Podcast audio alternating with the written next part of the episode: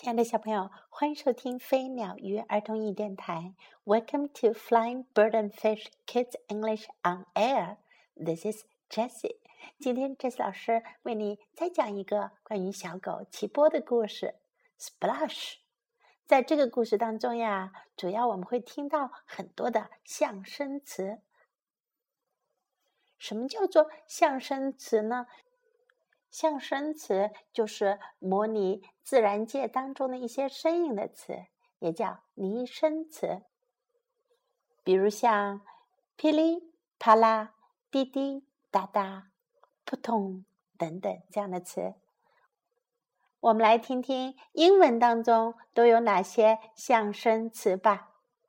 Splash，啪啦；Splash。went the rain on Kipper's umbrella. 噼啪，雨打在奇波的伞上。Splash went the puddle as Keeper jumped into it. 奇波跳进了水坑里，发出啪啦的声音。Flash went the lightning，闪电呲啦一声闪亮了，Boom went the thunder，雷声轰隆轰隆的响了。Drip, drip, drip went the water off the hedgehog's nose。滴滴答答，滴滴，水落在刺猬的鼻子上。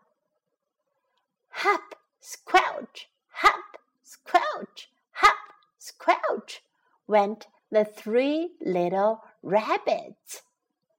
跳啊吧唧，跳吧吧唧，跳啊吧唧，小兔子在雨中奔跑。啊啊啊啊啊！True went the hedgehog，刺猬打了个喷嚏。A true and then he did it again. A true.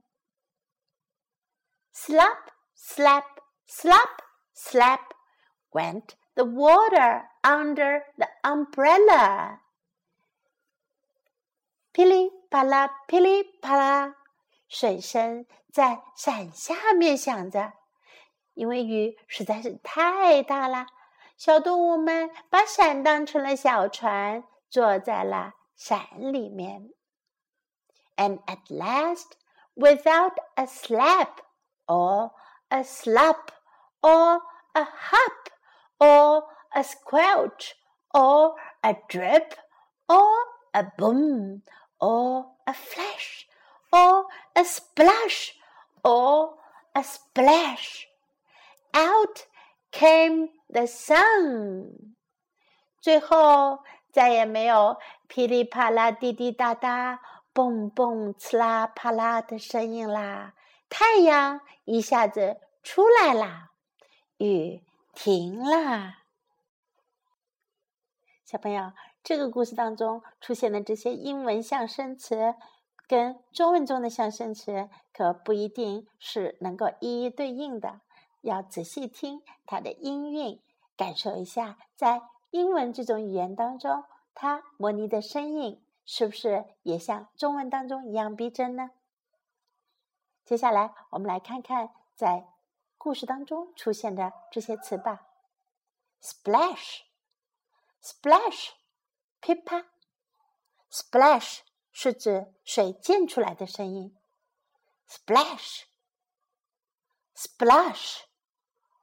Splash, splash Splash，splash 指的是水泼出来或者溅出来的声音。Umbrella 伞，umbrella umbrella。Flash flash 指的是闪光。其实闪电在闪光的时候，并不会真的发出声音，但是那一刹那的感觉，好像是。flash，呲啦一声，flash，flash，lightning，lightning，闪电，lightning，lightning，boom，轰隆，boom，这是指的是雷声，模拟雷声的象声词，Boom，Boom thunder，雷，雷声，thunder，thunder，drip。滴，drip 这个词指的就是滴下来的意思。滴，drip，drip，drip，在这个故事当中表示的是滴答滴答滴答雨滴下来的声音。Hop 是跳跳跃，hop，hop。Squelch，squelch 指的是。当脚踩到泥泞的时候，再拔出来那一种黏黏糊糊的感觉，吧唧，踩进去，再把脚拔出来，吧唧，吧唧，squelch，squelch。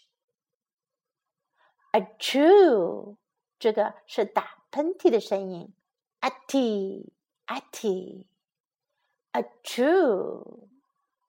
chew，a chew。slop 水洒出或者溢出来，slop，slap，slap，啪的一声掉下来，slap，slap，slap。at last，最后，at last，at last，the sun came。Out，太阳出来了。在故事当中，这个句子是倒过来说的。Out came the sun. Out came the sun. Out came the sun. 杰西老师曾经教过大家唱的一首小蜘蛛的歌《Itty Bitty Spider》，里面就有这句话。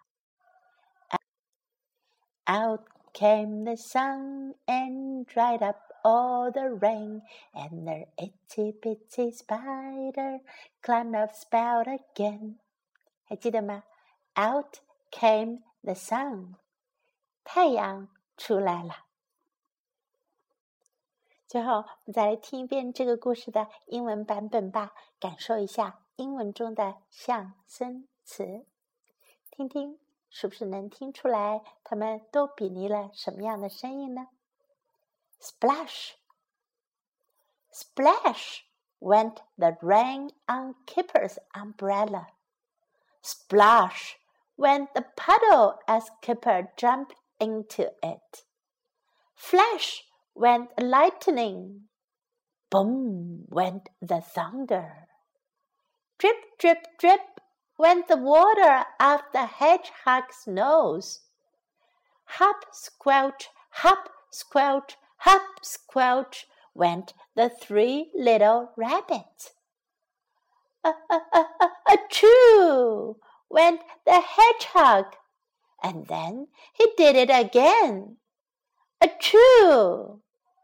Slap, slap, slap, slap went the water under the umbrella and at last, without a slap or a slap or a hop or a squelch or a drip or a boom or a flash or a splash or a splash, out came the sun. OK，今天的故事就到这里。 This is Jessie saying goodbye.